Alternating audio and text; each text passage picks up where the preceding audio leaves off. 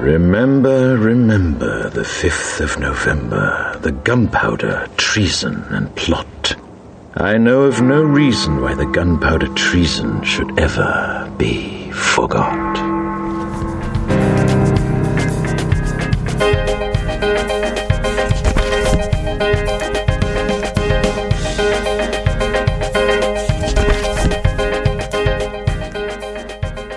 Willkommen zum Reread Podcast, dem Science Fiction Analyse und Schreib Podcast.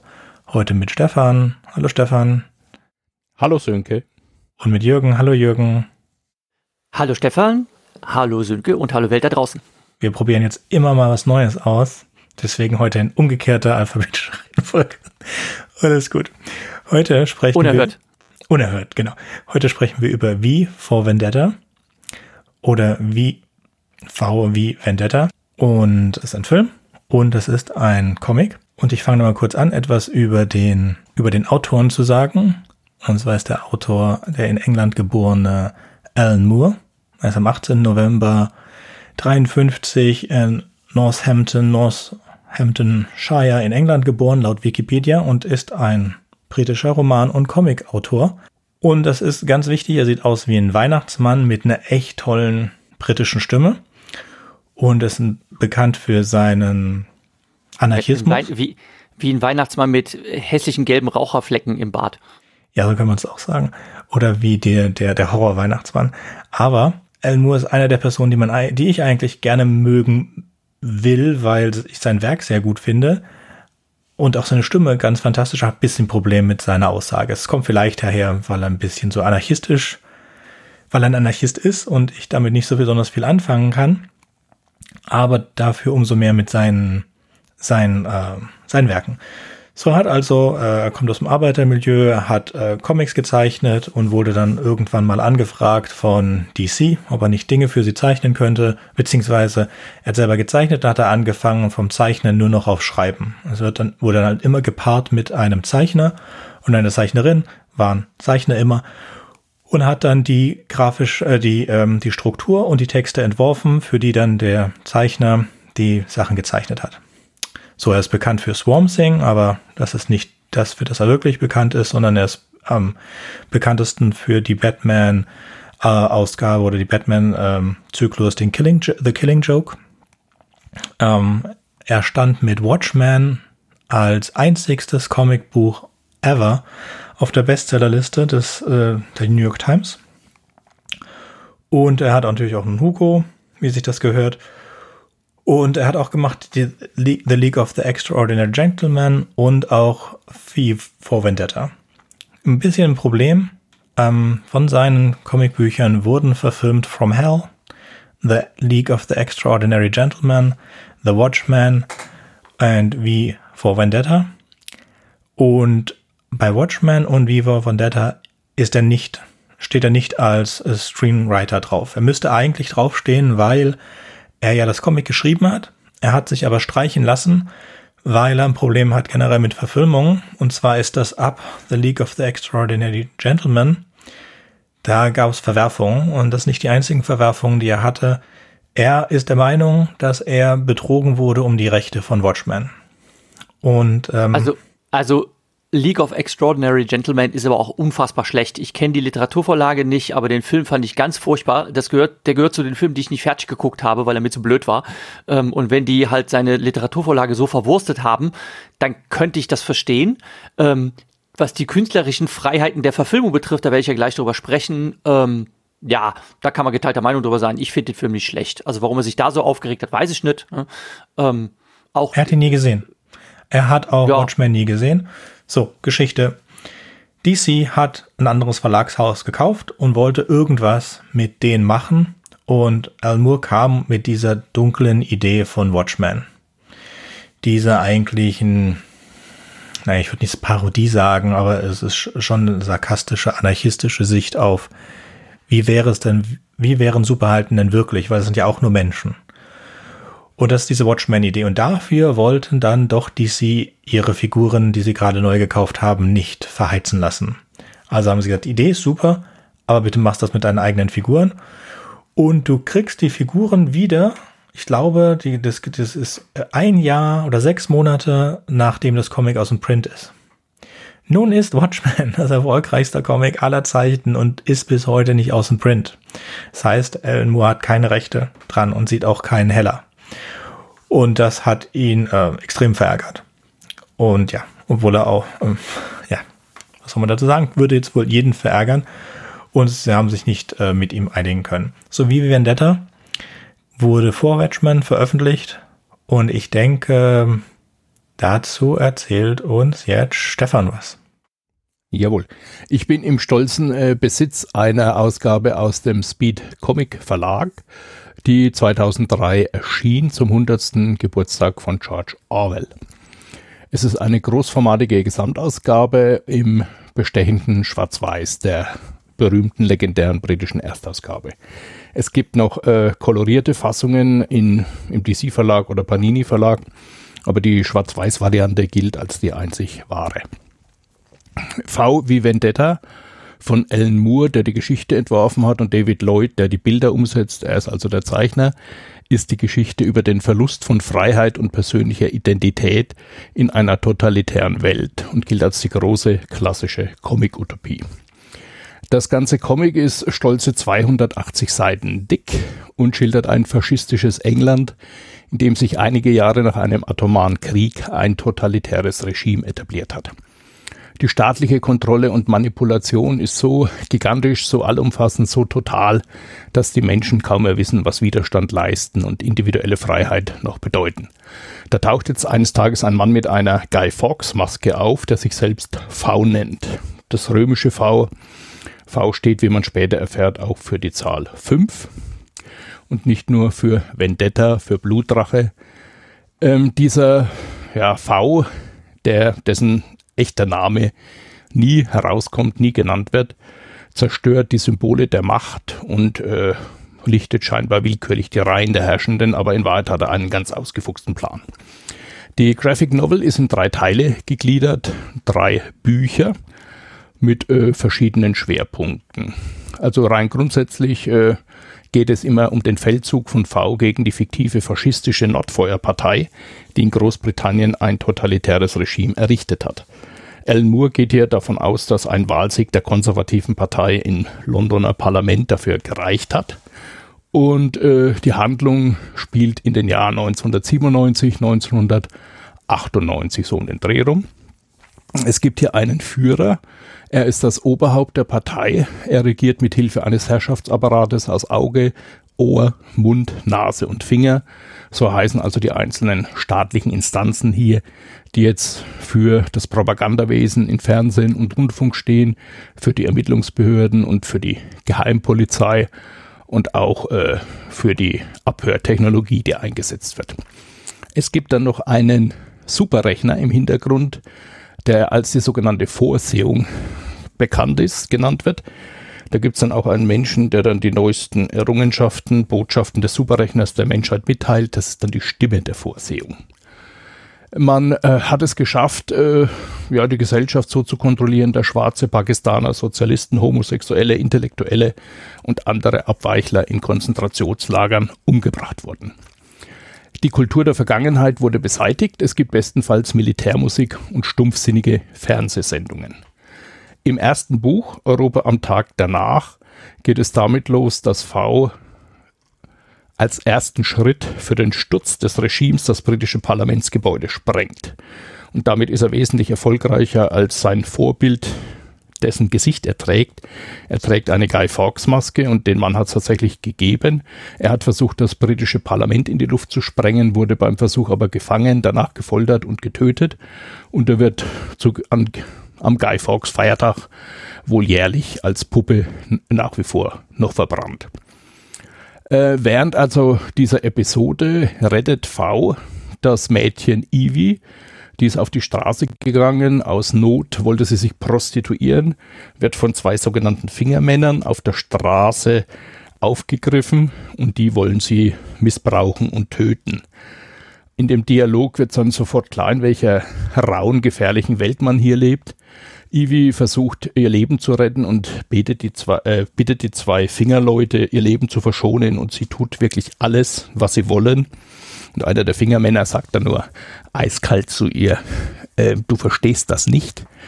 Wir nehmen uns, was wir wollen und töten dich dann. Ähm, v schafft es, das Mädchen zu retten. Es ist keine große Sache für ihn. Und er nimmt Evie dann mit zu sich nach Hause in das sogenannte, äh, in die sogenannte Schattengalerie. Das ist ein geheimer Ort. Er sorgt dafür, dass niemand den Weg dorthin kennt.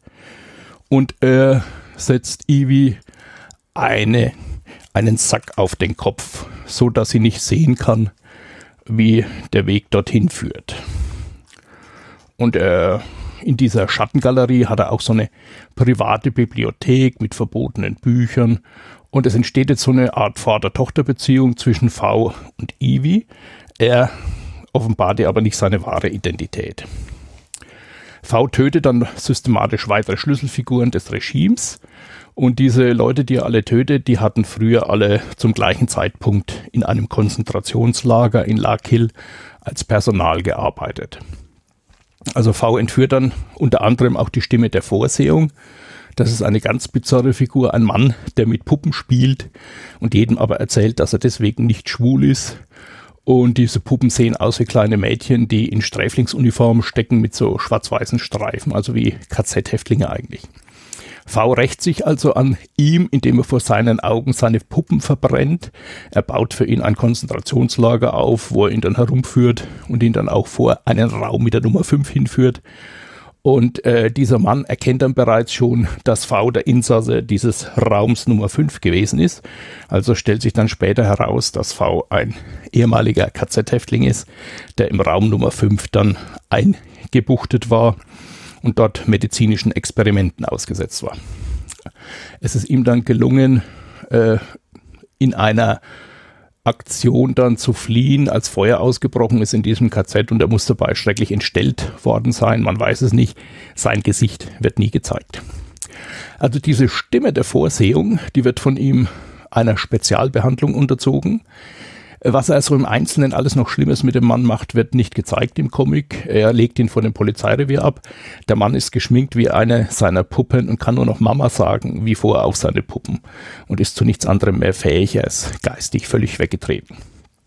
Es gibt dann auch einen pädophilen Bischof von Westminster, ähm, den V dann auch entsprechend behandelt. Der hatte früher wohl mal Ivy missbraucht, die hat ihm davon erzählt und sie ist dann entsetzt, als sie dann erfährt, dass er ihn getötet hat. Dann gibt's noch eine weitere wichtige Person, das ist der für die Nase arbeitende Polizeidetektiv Finch, der sich an das Regime verkauft hat, weil er keine bessere Alternative sieht und Ordnung für nötig hält. Er tut jetzt also alles, um V zu finden. Und äh, dieser Finch findet schließlich heraus, dass V der einzige Überlebende der in Larkhill durchgeführten medizinischen Experimente ist.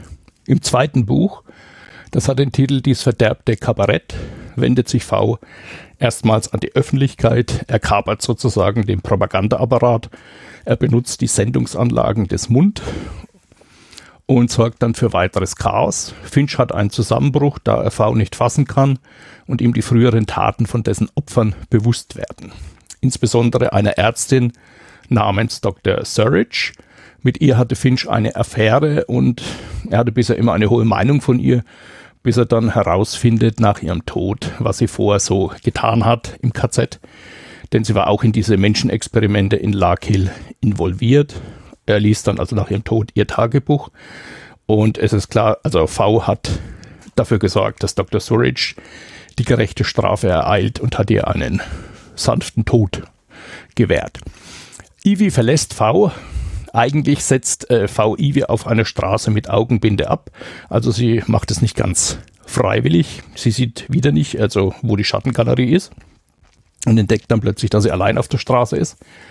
Evie lernt einen Mann namens Gordon kennen, der wird von einem Gangster ermordet und als Evie dann diesen Gordon rächen will, wird sie jetzt von V entführt. Jetzt gibt es eine sehr interessante Wendung. V entführt sie, steckt sie in eine enge Zelle und äh, macht ihr glauben, dass sie vom Finger gefangen gehalten und gefoltert wird. Er schert ihr die Haare, Er lässt sie oder er foltert sie selber mehrfach mit allen Methoden, die man sich da so vorstellen kann, das volle Programm.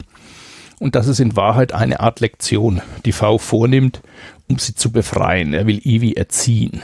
Ivy findet hinter einem Stein in ihrer engen Zelle in der Wand eine, äh, ein Stück Klopapier, auf dem ist ein Brief geschrieben von einer Frau namens Valerie, die ebenfalls vorher wohl in ihrer Zelle Insassin war. Und diese Valerie schreibt an ein, die unbekannte Person, die dieses Klopapier, diesen Brief später einmal finden wird und äh, erzählt ihr ihre Geschichte und den Weg zu ihrer Befreiung. Also der Inhalt enthält so mehr oder weniger die Botschaft, dass die anderen den Einzelnen nicht zerstören können, dass jeder Mensch eine Freiheit und Kraft in sich trägt, die nicht angreifbar ist. Ivy entdeckt durch diesen Brief ihre innere Freiheit, ihre innere Stärke und lässt sich nicht mehr weiter von Folterungen und Drohungen beeindrucken. V merkt das, deckt das Folterszenario auf und belehrt Ivy über den Sinn des Ganzen, die natürlich dann ihn völlig entsetzt fragt, was das Ganze denn soll. Und es stellt sich heraus, dass V als früherer Häftling im KZ eine ähnliche Epiphanie-Erfahrung gemacht hat und äh, diese jetzt auch Ivy ermöglichen wollte. Er geht dann mit Ivy aufs Dach und sie stellen sich in den Regen und feierlich feiern sie die neue Freiheit von Ivy. Im dritten Buch, Das Land, tu was du willst, meldet sich V öffentlich mit Musik zurück. Tschaikowskis Ouvertüre wird gespielt, während an einzelnen Orten verschiedene Sprengstoffe hochgehen. Er verübt Attentate auf Niederlassungen der Augen, der Ohren und des Mundes, also auf verschiedenen äh, ja, Örtlichkeiten des Systems. Es bricht jetzt regelrecht Chaos auf den Straßen aus. Und Vs jahrelang gepflegter Plan setzt sich nun in Bewegung. Er ist ein Anarchist, er will die totale Zerstörung er will eine, die Welt komplett zerstören, damit dann eine neue aufgebaut werden kann. Er will keine neue Ordnung. Er ist nur für die Zerstörung zuständig. Der Führer ist vom Vorsehungscomputer regelrecht besessen. Er zerfällt geistig. Der hat irgendwie so eine Art Liebesbeziehung zu seinem Computer. Seine Untergebenen schmieden Intrigen und tragen so zum Zusammenbruch bei. Finch fährt zum verlassenen Konzentrationslager Larkel wieder mal so bei seinen Nachforschungen. Er versetzt sich durch LSD in einen Warnzustand und hat dann eine ähnliche KZ-Erfahrung wie Ivy und V, also eine ähnliche Art der Epiphanie und äh, tanzt dann am Schluss nackt in einer Art von Steinkreis, der aussieht wie Stonehenge. Er entdeckt hierbei auch, dass ihm niemand Grenzen auferlegen kann, außer er sich selbst. V hat jetzt also Ivy als Nachfolgerin herangezogen. Er selbst ist der Zerstörer und somit nicht nur überflüssig, sondern sogar schädlich, wenn dann eine neue Gesellschaft entsteht. Und er inszeniert dann seinen Tod. Er lässt sich von Finch tödlich verletzen und schleppt sich dann halbtot in seine Schattengalerie. Dort stirbt er dann in Ivis Armen und wünscht sich von ihr noch mit letzten Worten ein Wikingerbegräbnis. Der Führer wird inzwischen von einem zur Verzweiflung getriebenen Parteimitglied ermordet. Mit einem letzten Donnerschlag, seinem Wikingerbegräbnis, tritt V ab, indem eine mit seiner Leiche und mit Sprengstoff beladene U-Bahn die Downing Street als letztes verbliebenes Symbol des alten Staates zerstört. Ivy hat das Ganze angeleiert, sie schlüpft in Vs Kostüm, setzt sich die Guy Fawkes Maske auf und stachelt die Menschenmassen zum Aufstand an. Und damit endet das dritte Buch von V wie Vendetta. Sehr schön. Eine Anmerkung hätte ich da dazu noch. Und zwar habe ich das so verstanden, dass wie Fate, also den Computer äh, irgendwie gehackt hat und eigentlich hinter dem Computer stand. Habe ich auch so verstanden. Bin mir aber nicht sicher. Habe ich auch so nirgends lesen können in Rezensionen, ob das wirklich so ist. Ja. Ähm, er hat bei sich irgendwie so einen Zugang zu dem Computer. Genau. Ähm, ja, ich denke, lass uns den, den, den Film dazu noch schnell machen, bevor wir über dann in die Details gehen. Mhm. Jürgen, machst du bitte den Gut, Film? Das, ja, das übernehme ich dann. Der Film nimmt, wie der Titel ja schon verrät, und wir haben da eingangs zu gesagt, dass äh, der Autor Moore davon jetzt nicht so begeistert war, ähm, Die Graphic Novel als Vorlage erlaubt sich aber einige Veränderungen. Ähm, die allererste Veränderung äh, sieht man schon bei der allerersten Darstellerin, die gewählt wurde, um Evie zu verkörpern, nämlich gespielt von Natalie Portman. Die ist äh, deutlich älter als die Figur Evie im Comic. Ähm, Im Comic ist sie äh, eine 16-Jährige, die sehr unbeholfen versucht, sich zu prostituieren. Ähm, dieses äh, Prostitutionsding hat man komplett rausgestrichen. Ähm, es ist unklar, warum äh, Evie nach ähm, der Sperrstunde rausgeht. Sie will einen Freund besuchen, aber man fragt sich, warum eigentlich. Das geht auch gar nicht aus dem Film hervor. Sie wird dann auch aufgegriffen von Fingermännern, also sie läuft ihnen quasi in die Arme und äh, sie entschuldigt sich, dass sie nach der Sperrstunde raus ist und ähm, die wollen aber auch dann kurzen Prozess mit ihr machen, äh, sie ver vergewaltigen und umbringen und dort geht dann V dazwischen. Ähm, ähnlich kostümiert, wie man das in dem äh, in der Literaturvorlage sieht. Das heißt, er trägt auch eine Guy Fawkes Maske, äh, hat äh, eine sehr äh, markante Frisur, die zweifellos eine Perücke sein muss. Ähm, einen sehr drolligen Hut hat er auf, ein ein langes schwarzes Cape und ähm, sein Markenzeichen sind äh, Dolche, die er links und rechts in seinem Rücken, äh, in einem Gürtel an seiner Seite hat und äh, womit er dann halt ähm, die Leute niedermetzelt. Der Film ist viel mehr actionlastig als eigentlich die äh, Comicvorlage und äh, geht halt direkt anfangs zur Sache. Ähm, v stellt sich Evie dann halt vor und ähm, ja, macht das auf eine sehr drollige, sehr sonderbare Art und Weise, indem er ähm, in Alliterationen spricht. Er sagt einen, ich glaube, über 50-teiligen äh, Spruch auf äh, mit lauter Wörtern, die mit V anfangen und äh, sagt dann halt zum Schluss, äh, dass er als solcher angesprochen werden will, als V oder wie. Und ähm, ja, sie ist natürlich dankbar für die Rettung, aber ähm, wird anders als in der Literaturvorlage nicht von ihm mitgenommen, sondern ähm, geht erst wieder äh, zurück zur, nach Hause und dann äh, zur Arbeit. Sie arbeitet bei einer Rundfunk- und Fernsehanstalt und das, was in der äh, Comicvorlage eigentlich erst später vorkommt, ist dann eigentlich die unmittelbar darauf folgende Szene, nämlich, dass V dort auftaucht, ähm, die Sendeanstalt hijackt und äh, dort äh, erwirkt, dass eine ähm, Sendung über ganz ähm, England gebroadcastet wird, wo er eine Ansprache an die Nation hält äh, und verspricht, das Land zu befreien. Ähm, natürlich äh, rückt dann ähm, äh, Polizeigewalt an und ähm, eigentlich wäre V entkommen, wird dann aber doch auf dem Flur gestellt von jemandem und da eilt ihm Ivy zu Hilfe, ähm, indem sie, wie sie sich schon in der Nacht zuvor äh, geradezu kläglich versucht hat, mit einer äh, Trenngasampulle zu verteidigen, ähm, lenkt sie äh, den äh, Mann ab, der äh, V eigentlich mit einer Waffe gestellt hatte. Dafür kriegt sie dann selber eins auf den Kopf und äh, dann entschließt V, sie mitzunehmen. Er bringt sie in sein äh, Geheimversteck und ähm, macht ihr klar, ähm, dass er jetzt einen großen Plan verfolgt und äh, sie leider bei ihm bleiben muss. Und ähm, das soll am nächsten 5. November sein, ähm, denn sie ist dann erstmal Zeugin äh, dieser Explosion, die wir auch im ähm, die wir auch in der Comicvorlage sehen. Also Old Bailey, ein Gerichtsgebäude, berühmtes Gerichtsgebäude, wird gesprengt und ähm, er sagt dann, ähm, ja, und äh, zu, für die Vervollkommnung seines Plans müssen sie halt jetzt ein Jahr warten und sie ist natürlich not amused, dass sie jetzt äh, für ein Jahr seine Gefangene sein soll.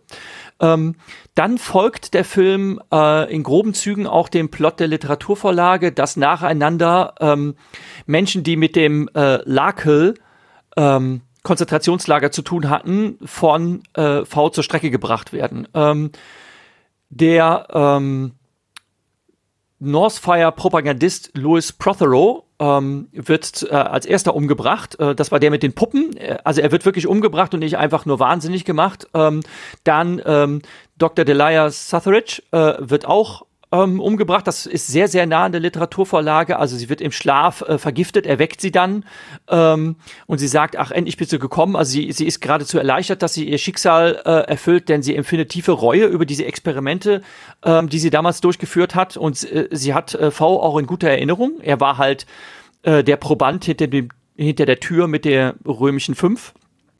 Und ähm, dann zum Schluss ähm, kommt ähm, der Bischof Anthony Lillian, äh, Lilliman dran und da wird Evie dann auch instrumentalisiert und das ist auch sehr ähnlich wie in der Comicvorlage. Ähm, Lilliman ist halt ein Pädophiler und äh, ihm wird halt von einem seiner äh, Gehilfen, Novizen oder sonst was zugeflüstert, ja, ähm, äh, also das neue Kind ist da, aber äh, da ist wohl was schiefgelaufen ist, das Kind ist deutlich älter als sonst und er ist darüber entrüstet und dann sieht ihr sie aber und Evie ist also wirklich auf scheußliche Art und Weise äh, kindlich zurechtgemacht. Ähm, sie sieht aus wie eine Puppe und ähm, sie versucht ihn eigentlich zu warnen, denn sie will nicht instrumentalisiert werden. Ähm, sie will nicht Komplizin eines Mordes sein, aber ähm, trotzdem zieht V ähm, sein Vorhaben durch. Ähm, trotzdem lässt er äh, Ivy danach gehen ähm, weil sie eben nicht dabei sein will. Also sie will, sie will sich nicht von ihm einspannen lassen. Und äh, sie geht dann wieder zu ihrem ähm, Freund äh, Gordon Dietrich, den sie auch am Anfang des Films besuchen wollte. Ähm, bei dem kommt raus, äh, dass er eigentlich auch zu den, äh, möchte man sagen, gefährdeten Personen gehört, äh, weil er äh, ist heimisch homosexuell. Er ähm, sammelt äh, Kunstgegenstände, die als ja ähm, ja, verboten gelten, wie zum Beispiel eine Kopie des äh, Korans zu besitzen. Und ähm, er schaut sich dann mit ihr äh, zusammen eine Show an, die er produziert hat, wo er eine äh, äh, Satire-Parodie auf den ähm, auf den bösen äh, Premier äh, durchgeführt hat, äh, produziert hat, der Adam Sutler genannt wird, auch etwas abweichend äh, von der Literaturvorlage, weil der Name dann noch etwas treffender an Adolf Hitler erinnert. Und ähm, ja, das ist so eine Klamauk-Show, äh, auch tatsächlich mit äh, der berühmten Benny Hill-Musik und ähm, ja, eigentlich leichte Unterhaltung, äh, die auch äh, die Leute, die in den Pubs äh, sitzen und dabei zuschauen, äh, zu unterhalten vermag. Aber äh, dafür wird äh, Dietrich dann äh, einkassiert und für Natalie, äh, Entschuldigung, für Evie, gespielt von Natalie Portman, wiederholt sich eine, äh, ein traumatisches Erlebnis aus ihrer Kindheit, denn ihre Eltern waren damals auch im Widerstand und wurden vor ihren Augen verhaftet, als sie sich unterm Bett verkrochen hat. Und jetzt wiederholt sich genau dieselbe äh, Szene für sie nochmal. Sie liegt wieder unterm Bett ähm, und ihr äh, bester Freund äh, wird niedergeknüppelt, kriegt einen Sack über den Kopf gezogen äh, und äh, wird verschwinden lassen. Und ähm, dieses ähm, schwarzen Sack über den Kopf stecken und abführen ist übrigens eine Anspielung auf äh, Guantanamo, äh, denn der Film ist äh, entstanden zur Zeit der ähm, Bush Junior Präsidentschaft und ähm, das war ja auch ein heißes Eisen zu der damaligen Zeit. Ähm, gut. Ähm, sie versucht sich äh, dann aus dem Haus zu schleichen und da habe ich halt ganz genau aufgepasst. Ähm, sie wird einkassiert von jemandem, der vermeintlich aussieht wie einer der Sicherheitsleute. Er trägt sowas wie eine Schiebmaske und er sagt Gotcha. Ne? Also er, schnappt sie dann, als sie vers gerade versucht, von dem, äh, ähm, von dem Haus sich davon zu schleichen, nachdem sie aus dem Fenster getürmt ist. Und dann kommt halt diese Gefangenschaftsszene. Äh, ihr, sie kriegt den Kopf rasiert, äh, sie wird gefoltert. Ähm, man versucht aus ihr herauszupressen, dass sie das Versteck Faust preisgibt, weil man äh, ja schon längst weiß, dass sie äh, bei ihm gewesen sein muss und sie will aber nichts preisgeben. Sie sagt, sie weiß nichts. Äh, sie findet dann auch in ihrem Gefängnis äh, in ihrer Gefängniszelle äh, diesen Brief ähm, von dieser anderen Gefangenen und äh, das gibt ihr halt äh, Hoffnung. Und äh, bis zum Schluss weigert sie sich, V zu verraten und dann wird sie auch zum Schluss einfach freigelassen. Und sie torkelt dann ähm, den Korridor entlang, stellt fest, dass der Wachposten da stand, in Wahrheit nur eine Puppe gewesen ist. Und dann findet sie sich wieder in Vs geheimen Versteck äh, wieder. Eine ähm, ja, ein, ein äh, schöner äh, Saal, ein unterirdisches Gewölbe mit Kunstgegenständen äh, an, den, an den Wänden und Skulpturen und einer schönen Jukebox. Und ähm, dann äh, offenbart sich ihr, dass das ganze, diese ganze Foltergeschichte äh, eine Inszenierung von V war und sie ist natürlich dann äh, äh, völlig aufgelöst, völlig zerstört. Und er erklärt ihr auch, dass er sie hat nur befreien wollen, dass er sie von äh, von ihrer Angst hat freimachen wollen. Und dann gibt es wieder ein visuelles Zitat von der Comicvorlage, dass er sie äh, äh, dann herausführt auf den Balkon und es regnet und sie steht dann mit erhobenen, gespreizten Armen im Regen und ähm, ja, wie eine Katharsis, wie eine Reinwaschung erlebt sie dann quasi ihre Wiedergeburt als äh, eine von Angst befreite Person. Ähm, der weitere Verlauf des Films ist dann, dass äh, V seinen äh, Plan durchsetzt, zum Schluss auch alles in die Luft zu sprengen, aber äh, es wird etwas anders inszeniert, als ähm, wir das in der Literaturvorlage haben. Ich kürze das jetzt mal ein bisschen ab. Er äh, schafft es, jemanden äh, vom Geheimdienst ähm, zu überreden, Verrat zu begehen. Creedy, äh, der liefert ihm äh, den Premier aus und exekutiert ihn dann auch. Und danach will er sich allerdings äh, äh, V äh, habhaft machen. Äh, dieser schafft es allerdings ganz gut, sich zu wehren, streckt äh, mit seinen ähm, äh, super schnell, schnell geworfenen Dolchen äh, bis zu einem Dutzend Gegner nieder, äh, fängt dabei aber auch viele, viele, viele Kugeln ein. Ähm, und ähm, schafft es zum Schluss sogar Creedy zu erwürgen, äh, der sich dann auch fragt, ähm, wieso einfach nicht sterben will, also wieso einfach nicht umfällt. Ähm, und er antwortet ihm dann ja. Äh, Beneath this mask there is more than flesh. Beneath this mask there is an idea, Mr. Creedy.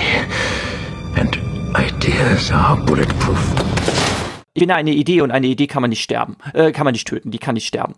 Und ähm, dann schleppt er sich zurück in ähm, den U-Bahn Bahnhof, den er wiederhergestellt hat, den er vor Ivi gezeigt hat. Und dort befindet sich ein restaurierter Zug ähm, auf äh, vorbereiteten Schienen, äh, vollgestopft mit Bomben, der ähm, tatsächlich äh, ferngesteuert bis unter das Regierungszentrum fahren soll und diesen Job übernimmt dann Ivi für ihn. Ähm, er stirbt in ihren Armen, Ivi bahrt ihn dann auf, ähnlich wie eine Wikingerbegräbnis, das haben wir eben schon gehört. Ähm, und ähm, Finch ein anderer Ermittler, der im Laufe des Filmes etwas herausgefunden hat, was in der Comicvorlage gar nicht vorkommt, ähm, stellt sie dann ganz zum Schluss und könnte sie aufhalten, aber ähm, er ist quasi auch geläutert, dass er weiß, dass das ganze System äh, falsch ist, für das er arbeitet und ähm, lässt sie das dann durchziehen. Also es kommt zu dieser Sprengung und ähm, was Finch herausgefunden hat, ist, dass diese Experimente in Lakel, das wird nämlich im Comic gar nicht weiter erläutert, wozu das gut sein soll,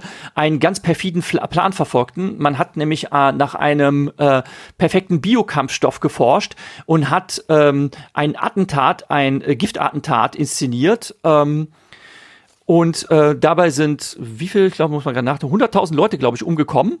Und ähm, dann hat die Regierung ähm, einen äh, Impfstoff dafür herausgegeben und hat äh, versprochen, dass sowas nie, nie wieder vorkommen wird, äh, wenn man eben diese Regierung an die Macht bringt, um für Ordnung zu sorgen. Und das ist äh, ja ein schönes Beispiel für eine ähm, demokratisch gewählte ähm, totalitäre Unterdrückung. Ähm, natürlich dann auch wieder eine Anspielung auf die Nazi-Zeit. Der, ähm, der Film hat sowieso äh, sehr viele visuelle Anspielungen, die, äh, die die dominierenden Farben äh, sind auch die Kombination Schwarz, Weiß und Rot wie die, wie die Nazi-Flaggen. Ah ja, genau, der Film endet etwas anders. Ähm, Finch fragt dann Ivy zum Schluss, ob sie eigentlich wissen, äh, wisse, wer V gewesen sei. Und sie sagt dann, ähm, äh, er war jeder von uns. Und es ist eben nicht so, dass Ivy die Rolle übernimmt. Ähm, also, dass sie, dass sie dann sein Kostüm anlegt und zum Schluss eine Ansprache an die Menge hält, sondern hier ist es so, dass es am, äh, am Ende des Films einen Aufmarsch der Bürgerinnen und Bürger gibt, die alle Guy Fawkes Masken tragen und auf einen Militärkordon zulaufen, ähm, die sich dann aber entschließen, äh, die Leute durchzulassen und zum Schluss ähm, äh, im Angesicht der Explosionen, die auch wie, sich wie ein Feuerwerk gestalten, nehmen alle ihre Masken ab und zum Teil sind bei denjenigen, die die Masken dann runternehmen, auch äh, welche dabei, die im Laufe des Films gestorben sind, nämlich die ganzen Opfer ähm, des Systems. Und ähm, das hat natürlich auch so eine symbolische Kraft, dass, dass ihr Gedenken weiterleben würde. Und das ist die ja, ähm, narrative Abweichung vom Film, wo es eigentlich weniger darum geht, dass ähm, das zur Anarchie aufgerufen wird, äh, sondern dass einfach ähm, die Befreiung vom Faschismus da gefeiert wird. Das ist eigentlich die wesentliche Abweichung von der äh, von dem Narrativ dieses Films im Vergleich zur Literaturvorlage. Was ich völlig okay finde, wenn ich das sagen darf. Hm, darfst du. So, damit kämen wir zum offenen und spaßigen Teil. Ich möchte, ähm, weil wir das an anderer Stelle erwähnt haben, sagen, dass das Drehbuch von den Wachowski-Schwestern stammt, die gerade auf ihrem Erfolg von Matrix kamen und sie haben auch von Matrix ihren Agent Smith mitgebracht in diesen Film, was ich sehr cool finde. Davor hat er noch einen kleinen ja. Ausflug zu Herr der Ringe ja. gemacht. Ja, das, das ist aber, das ist aber, also ich habe jetzt mal in der IMDB nachgelesen, tatsächlich war der Film ursprünglich mit jemand anders besetzt, dessen Name ich schon wieder vergessen habe. Es wurden sogar ein paar Szenen mit dem gedreht, Ähm, dann gab es halt künstlerische Differenzen und dann war Hugo Weaving tatsächlich die Zweitbesetzung. Ähm, also der war nicht ursprünglich dafür vorgesehen. Genauso wie, was auch interessant ist, ähm, Natalie Portman nicht nur auditioned äh, hat äh, für diese Rolle, sondern unter anderem waren auch äh, Scarlett Johansson oder Kira Knightley äh, im Gespräch, äh, haben die Rolle aber nicht gekriegt. Was natürlich auch interessant wäre, wenn man sich vorstellt, hm, wie wäre der Film gewesen mit halt einer anderen weiblichen Hauptbesetzung. Mhm. Aber ich sag, äh, Hugo Weaving hat äh, fantastisch gespielt in dem Film. Und ich denke, sie kannten ihn halt von Matrix und konnten ihn deswegen relativ schnell überzeugen, da einzuspringen. Das fand ich sehr schön. Ähm, was ich jetzt nicht gehört habe und auch sehr selten findet man das, in, aber für mich so eindeutig offensichtlich sind die Parallelen zu 1984 von George Orwell. Kommt daher, dass wir bereiten das vor für eine der nächsten Folgen. Also seid gespannt oder wenn ihr mitmachen wollt, könnt ihr mhm. euch noch melden, wenn ihr das gerade gelesen habt oder gezwungen wurde, das zu lesen ja. und drüber 19, sprechen möchtet. 1984 sowie Graf von Monte Cristo. Also in der Verfilmung ist es so, dass äh, V mit Ibi auch ähm, Graf von Monte Cristo guckt und ähm, den Film halt so sehr inspirierend findet und das Motiv ist quasi genau dasselbe. Also dass jemand ein Gefangener ist und äh, in der Gefangenschaft sich quasi äh, neu entdeckt, neu erfindet und danach halt einen Rachefeldzug durchführt, um seine ganzen ähm, Häscher nach und nach äh, zu schlachten, genau. sozusagen. So. Und witzigerweise spielt John Hurt in beiden genau. Verfilmungen genau. mit. er, genau. er, spielt den Führer Adam Settler in V wie Vendetta und Winston Smith in 1984. Genau, und wir genau. haben auch dieses, er spielt wirklich Big Brother hier, während er genau. äh, hier, den, hier spielt er den, den Big Brother und in 1984 spielt er den V oder den, den Rebellen. Ja, Fun, genau. Fun Fact, Fun Fact, was mir beim äh, nochmal schauen der Verfilmung auch an, aufgefallen ist, also John Hurt ähm, äh, spielt halt den, den äh, nennen wir mal Imperator, also den Oberchancellor und äh, er ist immer auf riesengroßen äh, Bildschirmen zu sehen äh, wie er dann äh, zu, seinen, ähm, zu seinem Hofstaat quasi herabspricht. Und da man ihn in so riesen Großaufnahme sieht, äh, kann man auch sehr gut erkennen, dass seine Pupillen unnatürlich geweitet sind. Das ist mir die ganze Zeit aufgefallen. Äh, dachte mir, das ist ja schon seltsam. Ne? Und ähm, dann ist tatsächlich nachzulesen, dass es auch das Absicht war. Es soll eine Anspielung auf Adolf Hitler gewesen sein, denn äh, erweiterte Pupillen äh, sind ein Zeichen dafür, dass man sehr viel Amphetamine einwirft. Und das soll man Hitler auch nachgesagt haben, dass er sich ständig aufgeputscht hat. Also er bekam regelrecht einen Cocktail Irre. von seinem Leibarzt. Irre. Da hat er gar nicht mehr funktioniert ohne Drogen am Schluss. Ja, da gibt's mhm. auch die, ähm, die, diese, diese kleine Urban Legend, dass er nur so verrückt war, weil er so aufgeputscht war, dass es also gar nicht wirklich, dass er gar nicht in der Lage wäre, irgendwelche ra äh, rationalen Entscheidungen zu treffen. Aber wie gesagt, das werden wir nie wissen, weil man kann die Leiche nicht untersuchen und selbst wenn dann ist passiert. Ja, also ich finde, das ist äh, eine der, der besseren Wachowski-Dinge. Und man kann sehen, wenn man ihnen nicht alles überlässt, Produktion, Drehbuch und Regie, dann, mal abgesehen von Matrix, kann da was unglaublich Gutes bei rauskommen. Dieser Film ist in so vielen paar Details, hat, hat Jürgen schon genannt, paar Details hat Stefan schon genannt, ist in so vielen Dingen unglaublich detailliert. Ich mhm. finde, die Geschichte wurde versetzt von den, äh, ich glaube, im Comic ist es Ende der 90er und hier wird es die 2020er, also gerade genau, vor zwei 2020 Jahren. spielt das. Comics Thatcher Area. Genau. In einem Comics ist es klar, Anarchismus und bei einem Anarchisten als, als Autor ist, macht das auch Sinn gegen Faschismus, während es hier nicht wirklich, wirklich ins Faschistische geht, beziehungsweise die faschistische Angel wird nicht äh, stark genug aufgebohrt, aber wir, wir können das schon sehen, es ist so ein Rechts, es so eine demokratische Gesellschaft gegen äh, rechte Gesellschaft, aber noch nicht ganz faschistisch. Ähm, sehr schön gemacht. Ich habe den Film als erstes gesehen. Ich muss dann sagen, dann ähm, war ich von dem Comic ein bisschen unterwältigt. Ähm, aber ich hatte das Glück, ich hatte das hm? Glück, Com äh, vor, äh, Comic äh, vorher schon zu kennen. Das hat mich auch sehr, sehr beeindruckt. Äh, also äh, äh, gerade dieser, dieser Twist mit der Folter, das ist halt schon, boah, das ist halt schon ein starkes Stück. Ne? Und ähm, ich finde den Film halt wirklich ziemlich gut umgesetzt. Und was ich bei beiden Werken, also sowohl beim Comic als auch bei dem ähm, bei der Verfilmung so bemerkenswert finde, ist das, was man Überstrukturierung nennt. Und ähm, also Moore hat sich da schon sehr viel Arbeit mitgemacht ähm, und äh, äh, so so viele Querverweise, so viele Verknüpfungen gefunden und äh, das wird halt in den Film alles mit reingenommen und noch weitere Details mit dazu gepackt. Also dieses durchgehende Motiv der der fünf und des Buchstaben V, was sich durch den gesamten Film durchzieht. Ne? Ähm, selbst der Name Evie, ne? also wie die weibliche Hauptfigur heißt. Ne? Ähm, e ist der fünfte Buchstabe, also Evie, der Name wird ja I, wie, also EV ausgesprochen. Äh, e ist der fünfte Buchstabe des Alphabets. V ist das lateinische 5 und Y ist der 5 mal 5, äh, nämlich der 25. Buchstabe des Alphabets. Und ähm, dann ist sowohl im Comic erwähnt als auch im Film zu hören äh, Beethovens fünfte, was übrigens beginnt mit Bam Bam Bam Ba. Kennen wir alles. Das ist das Mo der Morsecode äh, für den Buchstaben 5. Und das ist so crazy, was da alles äh, zusammenfällt. Ähm, v drückt auf der Jukebox äh, die Nummer, äh, wählt der Song Nummer 5 aus. Ähm, bei dem Marsch am Ende, wo alle auf Big Ben, äh, auf ähm, das Regierungszentrum zu marschieren, sieht man auf Big Ben ähm, die Uhrzeit 11.05 Uhr und äh, damit äh, zeigt das Ziffernblatt den Buchstaben V und so weiter und so weiter. Also der ganze Film ist gespickt mit solchen, mit solchen Details. Das ist wirklich toll. Und im Comic ist das auch so. Ich habe das mal äh, mühevoll zusammengetragen und ihr werdet da einige Verweise in den Show Notes zu finden. Also ähm, was die Musikauswahl betrifft, was die Zitate betrifft und so weiter und so weiter und so weiter. Mhm. Den Film kann man im Moment nirgendwo frei streamen. Man muss ihn leider kaufen, kostet drei Euro oder man hat ihn auf Fast, DVD. Der kam Fast, Free TV neulich. Fast. Ich habe ihn tatsächlich auf YouTube gefunden. Noch ist er auf YouTube zu sehen, äh, in, ähm, in etwas mäßiger Qualität, aber man kann ihn tatsächlich gucken. Habe ich ja. heute frisch in die Shownotes eingestellt. Es kann natürlich sein, dass wir jetzt äh, mit äh, der Werbung, die wir mit unserem Podcast Ach, hier machen, ganz schnell dazu führen, äh, dass das rausgenommen wird. Also man sollte, ist auf man YouTube sollte den Film schon in anständiger Qualität gucken. Aber ja, das, Comic, das Comic gibt es auf archive.org auszuleihen, also nicht herunterzuladen, sondern man kann es online, ähm, man kann es online durchblättern das ist ganz mhm. nett. In bunt ist in die bunt. kolorierte genau. Fassung. Das hast du sicherlich verlinkt. Mhm. Genau. Auch den Film, auch den Film habe ich verlinkt und und äh, mhm.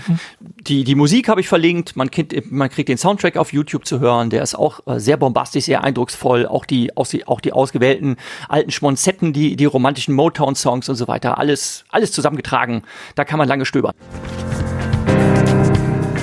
Hallo, ich bin Mirko Stauch von den Arkham Insiders. Ich bin bei Rewrite, weil ich mich den Jungs aufgedrängt habe. Ich habe die irgendwann mal angeschrieben und wollte einfach mitwachen, weil ich von dem Konzept begeistert bin. Ich liebe Podcasts, ich liebe Science Fiction.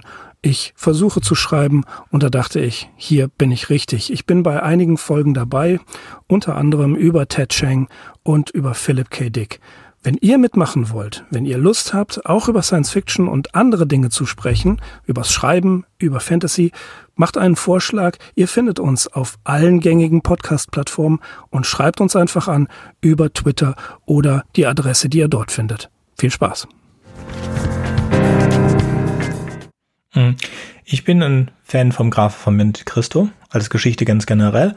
Und es ist äh, nur für den Fall, dass jemand nicht weiß, ähm, das endet ja tragisch. Also er wird nicht durch die Rache glücklich, sondern und das die Schwarz-Weiß-Version beendet. Äh, Im Film sitzen Evie und Vi sitzen auf der Couch und schauen den Film zusammen an und generell ist wie überhaupt nicht vermenschlicht im Comic, aber im er hat sehr viele menschliche Züge bekommen, die auch sehr schön rüberkommen im Film. Und sie gucken da, da diesen Film zusammen und dieser Film scheint gut zu enden. Ich nehme an, das ist, dass er mit seiner Tochter zusammen ist oder einer Freundin oder ich weiß es nicht. Ich kenne den, die Schwarz-Weiß-Version nicht. So viel ich mich erinnere an das Buch, endet das aber nicht damit, sondern er hat zwar seine, er hat zwar alle seine Feinde zerstört, aber auch damit ähm, alles. Er ist dann alleine und äh, nicht besonders glücklich, aber er hat seine Vendetta zu Ende gezogen. Im mhm. Buch hat man öfters mal den Eindruck, dass er irgendwie so der geheime Vater von Evi ist. Und am Schluss dann in der Sterbeszene sagt er aber mehrfach zu Ivy, dass er nicht ihr Vater ist, auf keinen Fall. Alan Moore hat sich dazu geäußert, weil ihn die Fenster immer belästigt haben und wissen wollten, was jetzt Sache ist, ähm, dass er nicht der Vater ist. So viel hat er rausgelassen und mit dem Rest sollen die Leute selber klarkommen. Mhm. Genau. Da reden wir jetzt von einem Comicbuch, nur weil wir gerade von Monte Cristo gesprochen haben, nur falls jemand dem nicht folgen so. konnte. Alles gut. Hab ich jetzt nur, ich, falsch verstanden. Nein, nein, ich kenne, ich sagte nur, ich kenne mich nicht, ich bin mich nicht ganz sicher, was das äh, Ende von Monte Cristo angeht, aber ich bin mir ziemlich sicher, dass es nicht glücklich endet. Und dass mich das damals stark beeindruckt hat und ich kenne den Film nicht, aber die Amerikaner neigen ja dazu, sorry, das, ich, ich will jetzt Hollywood nicht über einen Kamm scheren, aber es ist schon so, dass es in Hollywood sich besser verkauft, wenn eine Geschichte verkauft, wenn sich eine Geschichte ein Happy End hat. Deswegen kann ich mir gut vorstellen, dass diese Schwarz-Weiß-Version vom Grafen von Monte Cristo, die ich nicht kenne, die da aber geguckt wird, dass sie ein Happy End hat. Und ich glaube, dass das nicht so in einem Buch ist. Und wenn jetzt ihr das noch äh, parat habt, weil wann ihr, weiß nicht, wann ihr das letzte Mal den Graf von Monte Cristo gelesen habt, ich äh, glaube mich zu erinnern, dass das nicht gut endet. Also nicht, äh, dass am Ende niemand glücklich ist. Und genau da geht's auch um ein, seine Tochter, seine Frau, ähm, die, weil ihm jemand die Frau nicht gönnt, äh, wird er wird er bezichtigt, äh, an einem Komplott gegen Napoleon beteiligt zu sein, also ein Republikaner, glaube ich. Und dafür wird er auf eine Festungsinsel verbannt. Dort trifft er in einem Verlies einen alten Mann, der da schon lange sitzt und der hat einen Schatz versteckt und er hilft ihm zu fliehen und diesen Schatz findet er wieder und damit kommt er dann als äh, große, eine Figur wie der große Gatsby mit viel Geld, aber ohne irgendwelche Hintergründe da an und äh, vernichtet dann seine ehemaligen Feinde. Allerdings schadet er auch seiner damaligen Verlobten. Und ja, wie gesagt, weil die ist ja mit seinem Feind verheiratet und hat, glaube ich, da auch noch ein Kind bekommen und so weiter. Wie gesagt, ich erinnere mich nicht 100% mehr an die Geschichte. Ich weiß nur, dass es nicht gut endet. Er kommt jetzt nicht mit der Frau zusammen und es, äh, es ist ein, ein, ein reines Rachebuch und die Rache hat er am Ende erfüllt, erfüllt und das hat wie auch. Ich finde den, wie gesagt, den Wie im Film viel menschlicher. Was mir auch sehr, sehr gut gefällt, ist Stephen Fry. Stephen Fry ist immer super. By the way, die Version von äh, 1984, die ich habe, die ist von Stephen Fry gelesen. Der hat auch im Englischen Harry Potter gelesen. Ähm, und Stephen Fry spielt da einen closeteten Homosexuellen in dem Film. Und er ist ja auch in, er ist jetzt nicht wirklich closeted, sondern es ist wirklich ein Homosexueller und kann das auch sehr äh, gut dann rüberbringen. Und man glaubt ihm das auch, weil er auch sehr aktivistisch unterwegs ist und mit seiner Meinung für viele äh, progressive Themen nicht hinterm Berg hält. Fand ich dann sehr schön da ja, also, also wenn wir jetzt darüber sprechen, das wird jetzt im Film wird das nicht so besonders rausgekehrt. Also er zeigt, äh, Ivi zeigt ja jetzt halt sein, sein Versteck, wo der, wo der Koran offen rumliegt und äh, sie sagt dann, boah, also dafür, dass du so ein Buch besitzt, dafür, dafür würdest du eingesperrt. Und dann hat er halt so, ähm, so satirische ähm, Karikaturen und Collagen da in seinem Keller hängen, die äh, den Premier ähm, verhöhnen und ähm, und dann äh, gibt's halt so, blickt sie ihm über die Schulter und dann sieht sie so ein paar Schwarz-Weiß-Fotografien. Ja, wo man wirklich so im Sekundenschnitten sehen kann, dass das wohl zwei schmusende Kerle sind. Also du kriegst mhm. nicht wirklich was zu sehen. Ne? Ich nehme und, an, du ähm, hast es in, Engl in Deutsch geguckt. Nein, ich habe die englische Fassung geguckt. Okay, also sie ist ja auf dem, am Anfang des Films ja. ist ja zu ihm unterwegs. Und genau, wird das ja von ist ja nicht genau Fingern, genau geklärt, warum genau. sie überhaupt da, dahin geht. Ne? Oder er hat sie eingeladen. Ja. Er hat sie ja, eingeladen. Aber warum, und dann, wenn sie ihn. Aber warum sollte, Genau, das war, äh, entschuldige, dass ich unterbreche, aber das ist, das ist tatsächlich eine Sache, wo ich ein bisschen Probleme mit habe. Im, also in der Comicvorlage äh, geht äh, geht Ivy halt raus und versucht sich zu prostituieren und ist dabei auch sehr tölpelhaft. Ne? Dass sie dann für so etwas äh, hops genommen wird, weil sie den Falschen angesprochen wird, das ist noch irgendwie nachvollziehbar. Ne? Es ist Sperrstunde, ähm, sie, sie versucht etwas Illegales und dafür kriegt sie dann halt richtig, richtig Ärger. Im Film, muss ich halt sagen, ist gerade dieser Auftakt mit Verlaub, der ist irgendwie dämlich, denn, äh, äh, also ganz ehrlich, ich verstehe nicht, warum sie nach der Sperrstunde rausgeht und es ist überhaupt nicht klar, warum sie das tut. Ne? Und äh, sie könnte bei Tageslicht ähm, könnte sie diesen Kerl besuchen und es wäre völlig unverwerflich, ne, dem einen Besuch abzustatten. Und warum muss sie nach Sperrstunde zu dem hinschleichen? Das ergibt keinen Sinn. Ne? Und dafür kriegt sie dann halt Ärger, weil sie nach Sperrstunde draußen ist. Ne? Ähm, das ist so, so, äh, so, ein Schwachpunkt bei dem Film. Einfach so von der Logik her. Also ich Sorry. möchte aber das nicht gut. verteidigen, weil ja. das auch am Anfang des Films kommt. Ich kann mir da schon Begründung für vorstellen, aber es wird in dem Film nicht gegeben. Was aber ist, als sie ihm trifft in seinem Büro sagt er schon gleich, dass er auf Männer steht. Das ist so in zwei Sätzen. Ähm, mhm. also für ihn was ist das, er wollte irgendwas zeigen und ich glaube, dass dann auch das mit dem Koran und was auch immer, das ist halt wichtig für ihn, aber ist egal, da kommen so zwei Sätze vor, die dann so, er kann ja nicht das tun, was er eigentlich will. Ja. Und äh, das ist schon relativ deutlich und er ist ja, es ist auch was ich sehr gut finde, wenn man einen Film hat, der in England spielt, dann besetzt man den komplett mit oder so weit wie möglich mit Engländern und das finde ich super gemacht. Äh, wir ja. haben auch hier nicht das Problem, dass irgendwer jetzt mit amerikanischen oder australischen mhm. oder äh, kanadischem Akzent durch die Gegend läuft, was sehr oft ja, das, passiert. Das finde ich, das finde ich auch bemerkenswert, gerade wo du es ansprichst. Das hat mich nämlich auch, äh, möchte ich sagen, richtig verzückt nennen. Nämlich äh, Natalie Portman ist eine israelisch-US-amerikanische Schauspielerin. Sie ist in Israel geboren, aber sie lebt in den USA und sie hat sich tatsächlich, wie sich das gehört, für eine ordentliche Actress einen gescheiten britischen Akzent antrainiert und den spricht sie absolut überzeugend. Also das ist wirklich wirklich nice, ihr zuzuhören. Das klingt total echt. Mhm. Und es gibt halt, es gibt halt Schauspielerinnen wie, wie Alex Eve zum Beispiel, ist eine Britin, die hat das unglaublich gut drauf. Äh, also äh, die zum Beispiel in Interviews mal zu erleben, wie die zwischen amerikanischen und britischen Englischen einfach umschalten kann. Das ist schon beeindruckend, wenn Leute das können. Mhm. Was jetzt gerade durch das Durchklicken durch die Hugo Weaving ist in Nigeria geboren. Finde ich, ja, wie das lustig, passiert ist, ja. Aber Engländer, englische Eltern in Nigeria geboren. Wir haben sehr viele Engländer, finde ich sehr gut. Ist äh, etwas, was man den viel zu wenig Filmen zugutehalten kann, ja, dass äh, was, sie man sich darum kümmert. Hugo, was Hugo Weaving, anbetrifft, äh, Weaving anbetrifft, muss ich allerdings auch noch was sagen. Du sagst, dass er ganz fantastisch spielt. Wie gesagt, in einigen Szenen ist es gar nicht Hugo Weaving, den wir da sehen, äh, sondern es ist halt äh, die, die Erstbesetzung.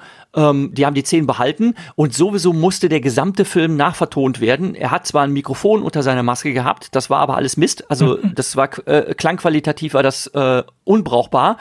Das heißt, der Film besticht eigentlich durch dieses ähm, ja, äh, durch die körperliche Präsenz, wenn es denn tatsächlich Weaving ist, den wir da sehen, aber insbesondere halt durch Weavings ganz tolles stimmliches Timbre, was halt richtig super klingt. Ne? Das ja. hat er halt drauf. Ähm, und natürlich, ähm, also wenn wir jetzt ehrlich sind, ne, das haben wir in anderen Filmen auch schon. Ne? Also wir haben äh, Darth Vader, der toll aussieht, obwohl wir ihn sein, sein Gesicht nie sehen. Ne? Wir haben äh, den Mandalorian, der toll aussieht, obwohl wir sein Gesicht nie sehen. Und im Nachhinein kommt dann raus, es ist gar nicht Petro Pascal gewesen unter dem Helm. Ne?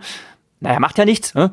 Ähm, und hier ist es halt wirklich ähm, die, die Stimme, die halt einen richtig gut mitnimmt. Also, also deshalb sollte Darth man den Vader, wirklich sich auf Englisch geben. Ja. Darth Vader ist die Figur, sind es zwei verschiedene Personen. Die Stimme und der und den Schauspieler sind nicht identisch. Mhm. Bei äh, Mandalorian der ersten Staffel ist es komplett der ähm, Pedro Pascal. In der zweiten Staffel ist er relativ früh rausgegangen und hat nicht mehr mitgemacht. Das heißt, da ist es ein Stand-in, das sieht man aber auch, aber die Stimme, all diese Stimmbits wurden vorher aufgenommen. Der Mandalorian redet zum Glück auch nicht viel, so dass es immer seine Stimme ist. Und dann in Boba Fett ist er es wieder und er wird auch in der nächsten Staffel zurückkommen. Ähm, sie, äh, Disney und er äußern sich nicht dazu, was denn die Lösung jetzt für das ganze Problem war.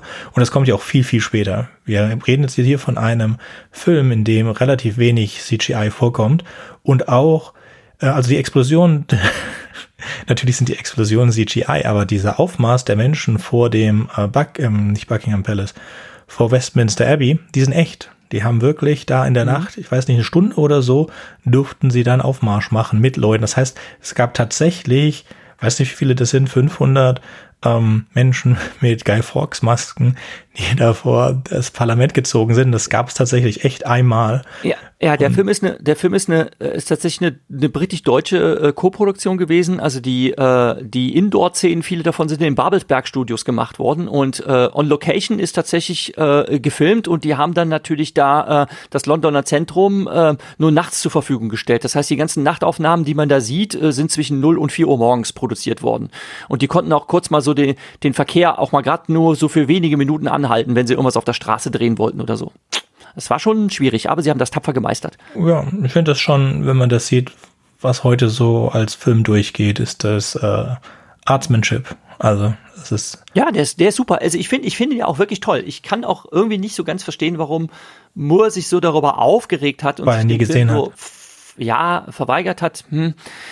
Ach, ich weiß nicht. Ne? Also, also eine Erklärung, die ich gehört habe, dass er generell scheint er wohl ein Mann zu sein, der sehr, ähm, also ich habe ein paar Dokumentationen, es gibt nicht so besonders viel. Ja, ich habe Wikipedia sagt fast gar nichts, dann habe ich ein paar Dokumentationen, die er gegeben hat, die man sehen kann, mir angeguckt, aber die sagen auch nicht so besonders viel aus. Es scheint so, dass er generell nicht der Meinung ist, dass man ein Werk von einem Medium ins andere übertragen kann, ohne das zu zerstören.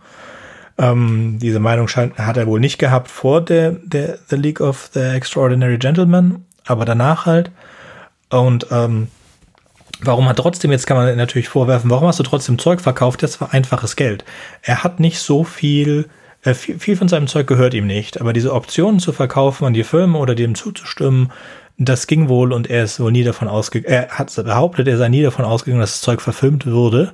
Und das ist, als es dann, oder wenn sie dann tatsächlich verfilmt wurden, war er immer schlecht gelaunt und dazu nicht eigentlich, ähm, ja, will nicht gerne darüber sprechen. Und seiner Meinung nach ist, ähm, würde Vive Vendetta diesen, diesen Konflikt zwischen Anarchismus und ähm, Faschismus verraten und einfach in so ein Rechts-Links-Gedöns umsetzen. Was man dem Mann zugute halten kann, er war gegen Brexit. Was man nicht zugute halten kann, er hat nur einmal in seinem Leben gewählt und ähm, ja, ich weiß, Anarchismus, aber wie gesagt, ich komme mit Anarchismus nicht so besonders gut klar. Ist nicht meine Einstellung. Aber hey. Anarchisten halt. Genau, Anarchisten dürfen auch, Anarchisten, Punks, whatever, ihr könnt alles machen, wozu ihr lustig seid. Äh, ich muss es nur nicht nachvollziehen können. Genau. Ich möchte noch ein paar Worte sagen zum Comic, weil es dich so unterwältigt hat. Also ich finde, das ist so ein genialer Geniestreich, dieses Comic. Ich habe das vor 18 Jahren zum allerersten Mal gelesen da wurde meine Tochter gerade geboren, die ist jetzt so alt wie meine Leseerfahrung. Und jetzt beim, beim, beim Wiederlesen äh, muss ich sagen, das ist also sehr, sehr gut gealtert. Diese ganzen mhm. Details da drin. Es ist sehr anstrengend zu lesen, muss ich sagen, weil da jedes Bild irgendwie so, so seine eigene Geschichte erzählt und im Zusammenhang. Ja. Man kann da sehr, sehr lange hängen bleiben beim Betrachten. Ja, das, da gebe ich dir recht. Ich habe es ähm, äh, also diese äh, Fassung auf archive.org ist in äh, zehn Hefte aufgeteilt und ich bin leider nicht ganz durchgekommen bis zum Schluss. Ich habe festgestellt, dass ich Stunden gebraucht habe, äh, das nochmal zu lesen und ich bin nur bis zu Heft 8 gekommen. Ich habe nicht mehr den Schluss geschafft. Ähm, es ist aber ähm, es hat auch eine tolle visuelle Kraft. Also Moore hat halt die Story geschrieben, aber auch dem Zeichner äh, ist da, jetzt fällt mir sein Name nicht ein, ähm, ist da ähm, wirklich ähm, viel anzuerkennen, wie, wie toll das umgesetzt ist, weil gerade so die, ähm, die Perspektiven und die Beleuchtungssituation halt toll gemacht sind. Meistens äh, werden die Figuren in Untersicht gezeigt, beziehungsweise von unten angeleuchtet. Und ähm, äh, also so sehen sie aus. Und das sieht dann halt immer sehr, sehr spooky aus. Ne? Es hat halt immer sowas äh, von ähm, ja, äh, bösen grauen Eminenzen im Hintergrund, die Verschwörungen aushacken und so weiter. Und das äh, ist sehr, sehr gut gemacht. Also das, ähm, die, die ganzen Bilder wirken sehr kontraststark und ähm, es, äh, es ist halt so ein, ein, ja, ein Comic-Film noir, kann man sagen. Und wirklich, wirklich atmosphärisch super. Stimme ich zu. Es hat jetzt, es hat jetzt nichts mit dem Comic speziell zu tun. Comic ist einfach nicht mein Medium, habe ich festgestellt. Ich komme ja ursprünglich von den Mangas und den Animes und mein, mein Medium mittlerweile ist, sind Audiobücher, Podcast und wenn es das nicht gibt, dann Bücher. Und Filme und so mal vielleicht nebenher. Und Comics, da habe ich lange irgendwie den Kontakt dazu verloren. Und ähm, ja, ich fand die Entscheidungen, die getroffen wurden im Film, alle positiv. Das heißt, ich stimme hier ausnahmsweise allen Änderungen zu und sage, sie machen die Geschichte besser. Das macht das Comic nicht schlechter.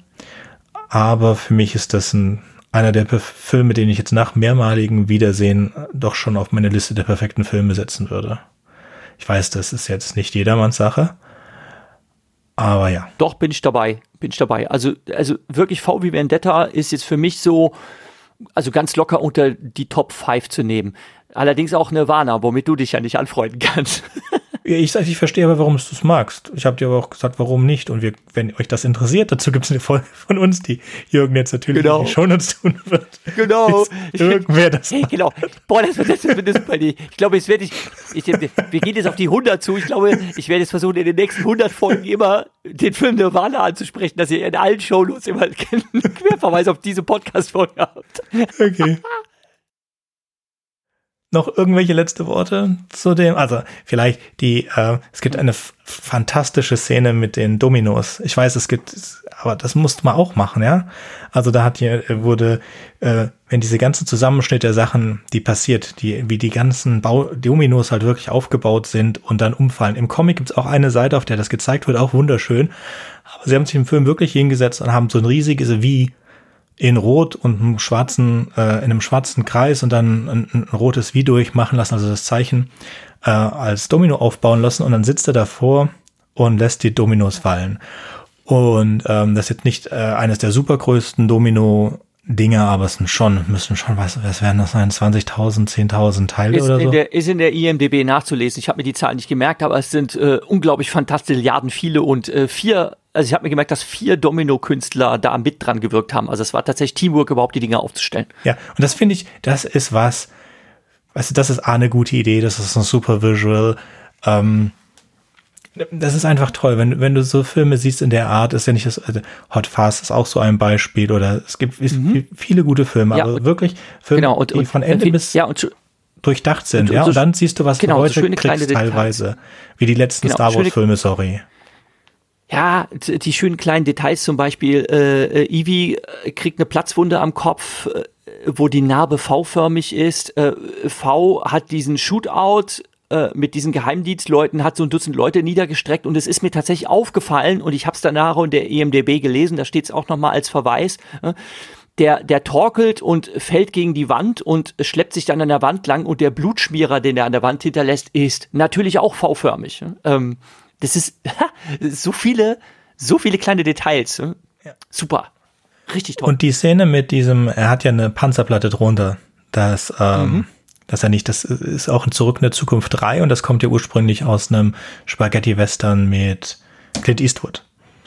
Mhm. Ähm, das ist auch eine Anspielung auf einen Film, also das ist eine filmische Anspielung, ist auch drin, die dann ja von Zurück in der Zukunft 3 auch aufgefasst wurde und dann jetzt kommt sie hier in Vivi genau. in der Tat. Genauso wie genau wie die, ähm, wie er halt dieses ähm, Broadcast-Studio hijackt, er kommt da halt rein, macht seinen Mantel auf und ist dann halt mit so äh, eine Patronengurt bis unter den Hals äh, mit so mit so Dynamitstangen äh, eingeschnürt. Und ähm, der äh, Security-Mensch, dem fallen halt die Augen aus dem Kopf und er äh, kriegt so einen unterdrückten Flug auch, Fluch ausgestoßen und genau diese gleiche Szene äh, gibt natürlich in der unglaublich legendären Filmgeschichte geschrieben haben, eine Ballerszene in Matrix 1, wo Neo da reinmarschiert in das Gebäude äh, und hat auch seinen Mantel aufmacht und hat dann halt die dicken Wummen da drunter und auch der Security Typ sagt so, uh, und ja, also mhm.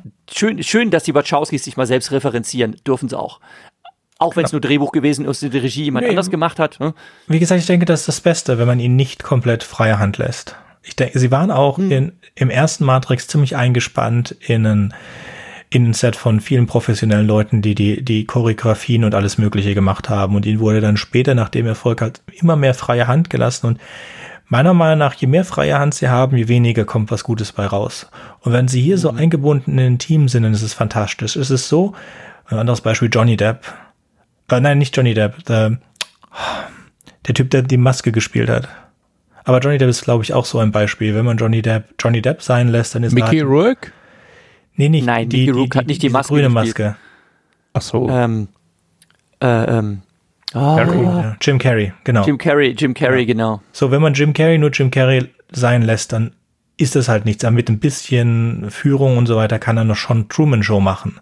Aber du musst halt genau. unter Kontrolle haben. Und das gilt auch genau. für, es gilt für viele gute Schauspieler, die halt, wenn man sie nicht, äh, nicht führt, dann, dann werden sie, oder nicht richtig anleitet oder die Vision richtig macht, dann sind sie halt sie selber. Und ein Johnny Depp, der sich selber halt spielt, ist, ja, es gibt halt Leute, die kann man überhaupt nicht beeinflussen. Ich gucke gerade, weil ich IMDb aufhabe, auf Mr. The Rock Dwayne Johnson. Der ist immer The Rock. Und wenn man The Rock sehen will, ist mhm. das super. Aber wenn man einen Schauspieler sehen will, ist es halt schlecht. kann man Filme mit The Rock weglassen. Ja, manchmal ist es halt erstaunlich. Ich finde es ja, ich finde es ja, also wo wir gerade darüber reden, ich finde es ja unglaublich faszinierend, wenn Leute aus ihren Rollen ausbrechen und was ganz anderes spielen. Dass zum Beispiel Comedians äh, irgendwelche Schurken spielen. Hm? Ja, das musst du aber spielen können. Das ist genau der Punkt. Ja, aber ich finde, man sollte den Schauspielern eben die Möglichkeit geben, sie zum Beispiel absichtlich falsch besetzen.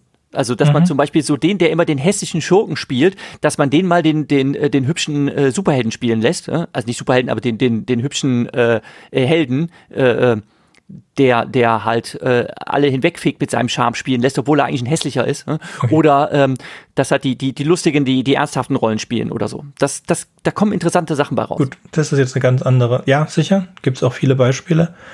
Ähm, aber dazu gucke ich jetzt zu wenig Filme, glaube ich, um da, dass mir da was einfällt.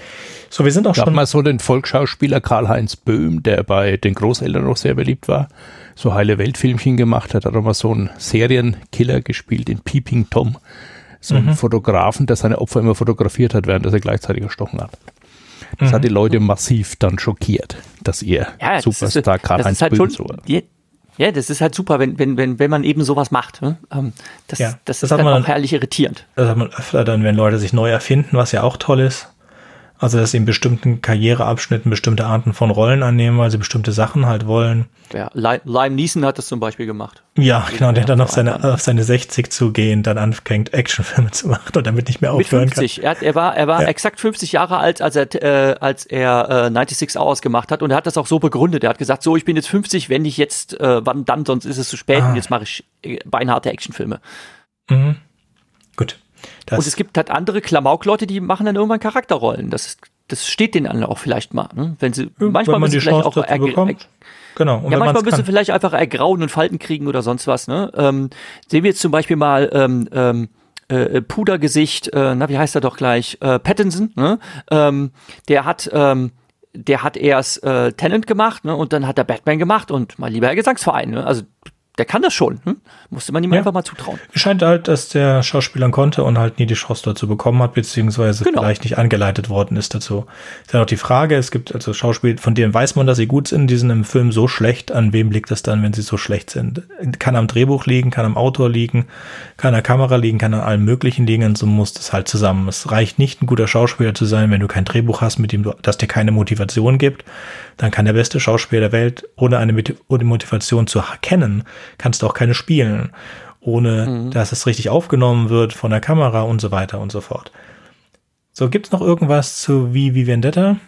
Ja, ich hätte da noch eine bizarre Liste von Alan Moore persönlich über Gut. diejenigen Konzepte, die er in V berücksichtigen wollte. Mhm. Ah. Er schreibt da in einem Artikel, der in dieser Ausgabe mit beigefügt ist, verzweifelt machte ich eines Nachts eine lange Liste derjenigen Konzepte, die ich in V berücksichtigen wollte, und von einem zum anderen kam ich durch schnelles, freies Assoziieren, das jeden guten Psychiater zum Griff nach dem Hörer veranlasst hätte. Die Liste ist folgende.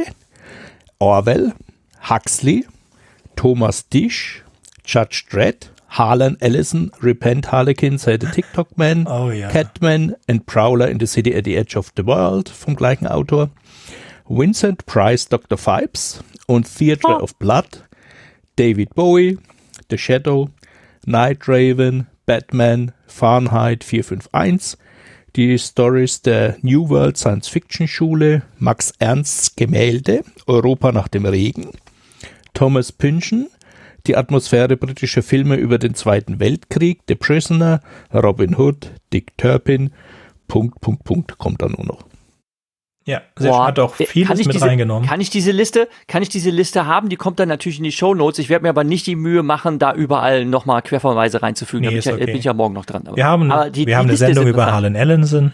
Wir werden eine Sendung machen über 1984 und George Orwell in zwei Folgen. Ich möchte übrigens auch Huxley's Brave New World äh, endlich mal besprechen, auch wenn manche damit nichts anfangen können. Ich finde den gut. Wäre ich dabei.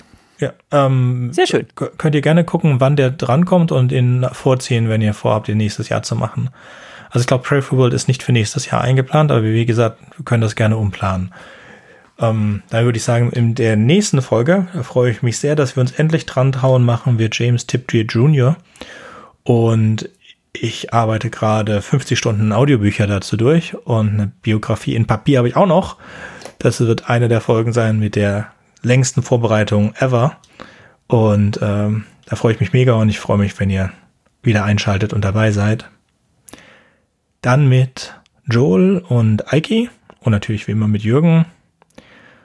Ach, was heißt wie immer? Ich darf halt mitmachen. und Stefan, wir hören dich wieder zu 1984 richtig? Ja, richtig. So, du hast gerade was gesagt über die Masken. Die Jawohl. kommen gar nicht aus dem Film. Die Masken sind anscheinend nicht von dem Film inspiriert worden oder auch nicht vom Comic, sondern von einem Internet-Meme. Da gibt es so ein Strichmännchen, das wird als Epic Fail Guy bezeichnet, äh, EFG abgekürzt oder EFG. Und da habe ich ein Video auf YouTube gefunden über diesen Epic Fail Guy. Da trägt er eine Guy Fawkes Maske. Also irgendwann hat er angefangen, eine Guy Fawkes Maske zu tragen. Die soll er sich dann irgendwann mal aus dem Mülleimer geholt haben. Und seitdem geistert das Männchen mit Guy Fawkes Maske durch das Internet. Also in dem äh, Video, was ich gefunden habe, versucht er da ein Date anzubandeln äh, mit einem anderen Strichmädchen, das auch eine andere Maske trägt. Und das ist irgendwie so in der Hacker-Szene hin und her gegangen und war bei Computer-Nerds sehr beliebt, dieser Epic Fail Guy, der alle möglichen schrulligen Abenteuerchen durchlebt und also alles falsch macht und von einem Fettnäpfchen ins andere steigt. Aber ich habe, wie gesagt, nur dieses eine Video dazu gefunden. Also ich kenne das als sogenannte Rage-Comics. Also, dass du dieses Strichmännchen hast und dass du dann halt so äh, eigentlich sehr schludrig hingekritzelte äh, Gesichter hattest. Und da gab es so eine Auswahl von einem Dutzend Grimassen, so einem Grinsegesicht, so einem heulenden Gesicht und sonst was, die immer als Kopf auf dieses Strichmännchen draufgesetzt werden, um dann halt ähm, damit solche äh, Geschichten zu erzählen. Äh, also ich kenne das halt als, wie gesagt, Rage Comics und ich wusste nicht, dass das mit diesem Epic Fail Guy und der äh, Guy Fawkes Maske zusammenhängt. Also das, diese, diese Verbindung war mir neu. Ich kenne das halt in dem Zusammenhang aus der Meme-Kultur. Mhm. Als ich in Las Vegas war, Las Vegas, by the way, ist keinen Besuch wert, da habe ich irgendwo in so einem Geschenkshop ähm, einen Glaskasten gefunden und in diesem Glaskasten war eine, eine Anonymous-Maske drin. Dann stand dann unten drunter, in case of revolution, break the glass. Und so ein. Kasten, ja, fand ich auch süß, gell? Und so musste ich mir nicht kaufen, war viel zu teuer. Und dann habe ich in Deutschland halt mir so einen Kasten hingestellt, äh, draufgeschrieben, in case of revolution, break the glass und so eine Maske reingesteckt. Und wenn ich endlich mein eigenes Arbeitszimmer habe, steht das Ding da, da, da drin im Hintergrund und kann dann in meinen Zoom-Meetings bewundert werden. Was ich noch sagen wollte, vielleicht, äh, es kommt im Film vor, es kommt auch in den Comics vor, aber wir haben es jetzt nicht großartig erwähnt und das ist zwar die historische Figur des Guy Fawkes. Es gab tatsächlich, oder Jürgen, möchtest du über die Gunpowder Revolution erzählen kurz? Mm, Ja, das war Anfang des 17. Jahrhunderts, äh, war das ein Dude namens Guy Fawkes. Ich habe das auch in den Shownotes natürlich äh, verlinkt, ähm, der ähm, vom Gesicht her, also mit seinem Schnurrbärtchen und so weiter, ähm, äh, Ähnlichkeit hat mit dem, was diese Maske halt in karikierter Form äh, darstellt. Also die, die Maske, diese weiße mit diesem Schnurrbärtchen und Ziegenbärtchen, ähm, die sieht ja aus äh, so ein bisschen wie so eine, ähm, ja, wie so eine Theatermaske, also wie so die Typ, das typische lachende und weinende Gesicht von von äh, so einem äh, von so einer äh, Theaterbühne. Und ähm, das ist aber eine historische Figur, also diesen Guy Fawkes hat es tatsächlich gegeben, der ein Revoluzer war, also genauen Details kann man halt nachlesen, ähm, der ähm, äh, am sogenannten Gunpowder-Plot beteiligt war und tatsächlich versucht hat, äh, die Regierung äh, zu stürzen, indem er sie in die Luft gesprengt hätte mit einem Bombenattentat. Und der hat fässerweise Schwarzpulver unter das Regierungszentrum geschafft, aber das ist nie passiert. Das wurde vereitelt und remember, remember the 5th of November, das ist tatsächlich das Datum, wann äh, er festgesetzt wurde. Also wann man ihn überführt äh, hat und dingfest gemacht hat und das wird dann tatsächlich als Guy Fawkes Tag äh, gefeiert, ähm, dass dieses äh, böse Attentat abgewendet wurde, indem man dann auch eine Puppe mit einer Guy Fawkes Maske äh, öffentlich verbrennt. Ist tatsächlich tradiert und kann man auf Wikipedia dann nochmal nachlesen in Details und das war äh, 1605 oder so ist das gewesen. Das ist schon Genau. eine ganze Weile her. Zu diesem Zeitpunkt hatten die Katholiken, wurden die Katholiken schon seit etwa 100 Jahren arg unterdrückt im Vereinigten Königreich. Ähm, wir kennen ja die Geschichte von dem einen König, der sechs Frauen hatte und sich danach musste, scheiden musste und äh, Heinrich der, der Achte. Heinrich der Achte und der Papst wollte nicht die Ehen auflösen. Man konnte sich natürlich nicht scheiden lassen als Katholik, aber man konnte die Ehen auflösen lassen, wenn es kein Kind gab. Und er ist dann, ja, weil der Papst das nicht mehr machen wollte, ist er dann zu übergegangen, seine Frauen enthaupten zu lassen. War auch nicht die schöne, nette Art. Und der hat sich dann zum, ähm, zum Oberhaupt seiner eigenen Kirche gemacht, ja, was Genau, die Church of England. Genau, die Church of England. Und die Church of England hat dann gleich angefangen, die, die das nicht bleiben wollten, die, die nicht zur Church of England übergehen wollten und Katholiken bleiben wollten, zu unterdrücken. Und 100 Jahre später hat es einem Katholiken zu, oder einigen Katholiken gereicht und die haben gedacht, ja, bringen wir halt mal das Parlament. So, wäre auch gut, wie gesagt, die haben den Sprengstoff schon drunter gebracht, mussten dann aber den Katholiken sagen, dass sie doch bitte an dem Tag am 5. November nicht in der Nähe des, Kapi äh, des Parlaments sein sollten. Und das fanden dann die anderen Leute, die diese Flugblätter bekommen haben, verdächtig, haben gedacht, was passiert denn, warum müssten denn Katholiken nicht da sein? Also das, die haben sich mit eigener Ansage eigentlich das Ding versaut. Ein ähm, Riesendepp, der Typ. Naja, aber wenigstens hat er, äh, hat er selber kurz einen Protest gemacht, weil zu dem Zeitpunkt wurde man wohl gehängt und dann wurde man aufgeschnitten und dann geköpft. Und er hat dann wohl mit Anlauf äh, sich in den Strick, also er hat den Strick bekommen und mit Anlauf hat er sich gleich umgebracht, so dass er das hinter sich hatte. Und das klug. Ich weiß nur nicht, wie viele das damals gemacht haben und wie viele zu blöd waren zu wissen, was passiert. Tatsächlich fängt der Film, tatsächlich fängt der Film V wie Vendetta mit dem Guy Fawkes als Prolog an und mhm. Ivy spricht das dann aus dem Off, was es mit diesem Kerl auf sich hat. Viel, aber halt nicht die ganze Geschichte. Mhm. Ah, aber auch interessante Geschichte und so, jetzt wisst ihr jetzt, wie es dazu kam. Ja, und damit machen wir wieder Stopp. Jetzt gut. Richtig. Perfekt. Dann würde ich sagen, für heute auf Wiederhören. Tschüss. Tschüss.